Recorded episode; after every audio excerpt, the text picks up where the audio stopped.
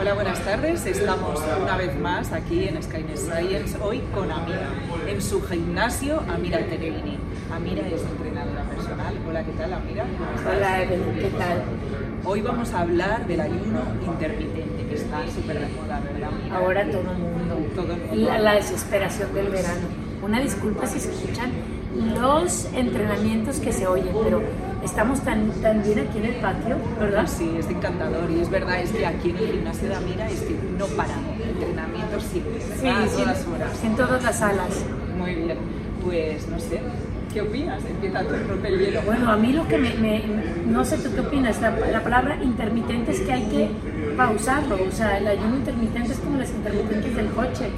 Si no se llamaran intermitentes, estarían todo el tiempo encendidas.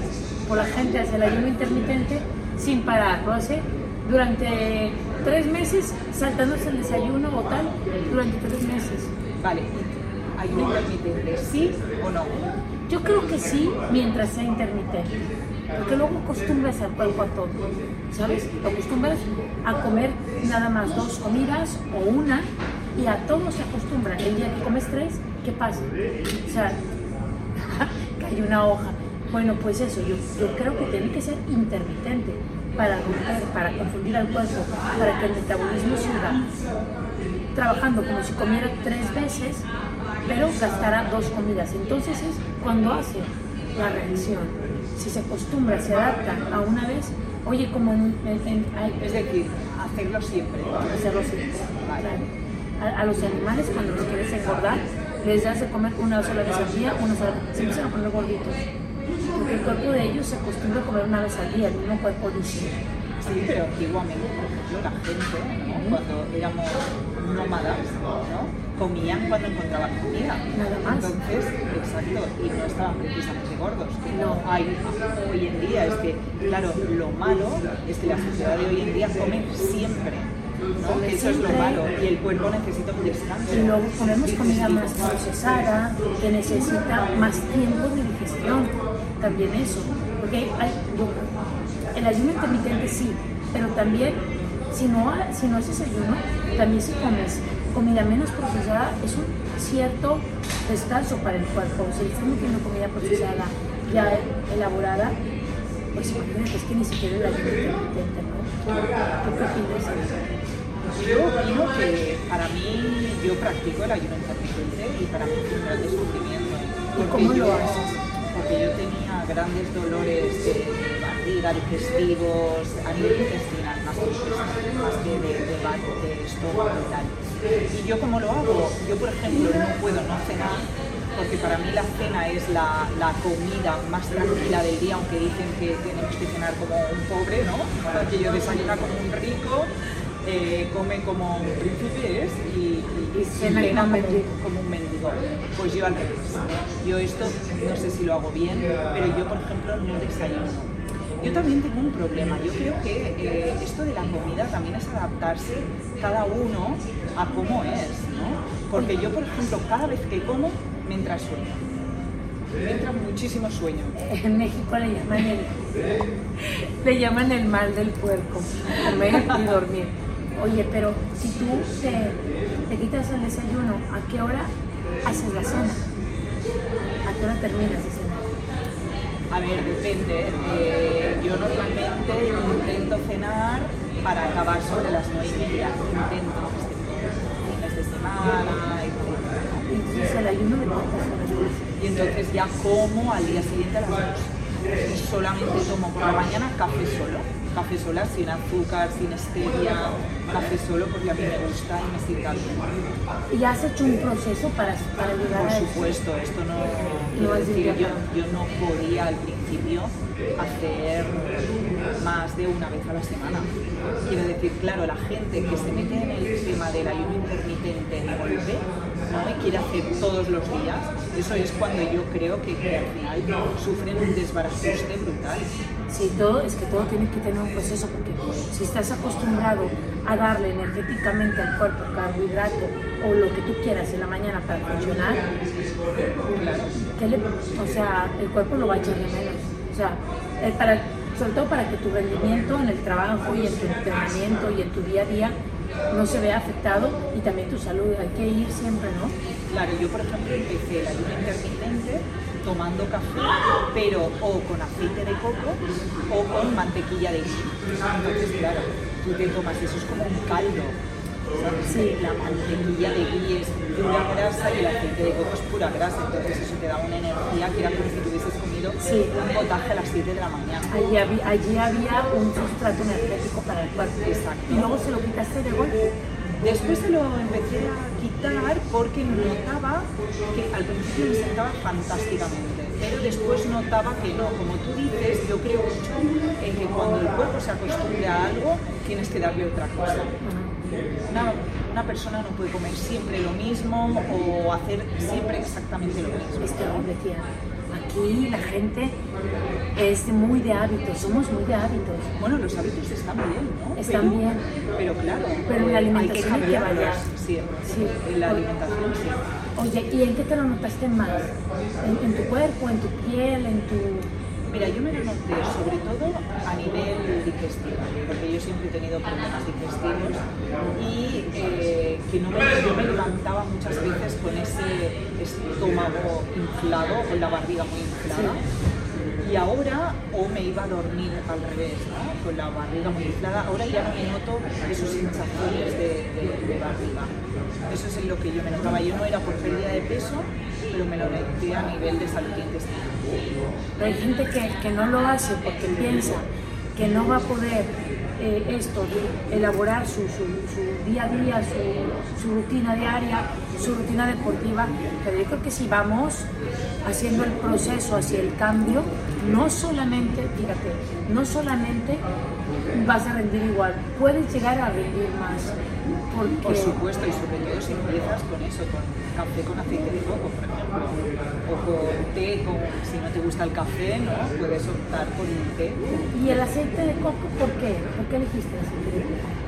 Bueno, pues yo soy un poco autodidacta ¿no?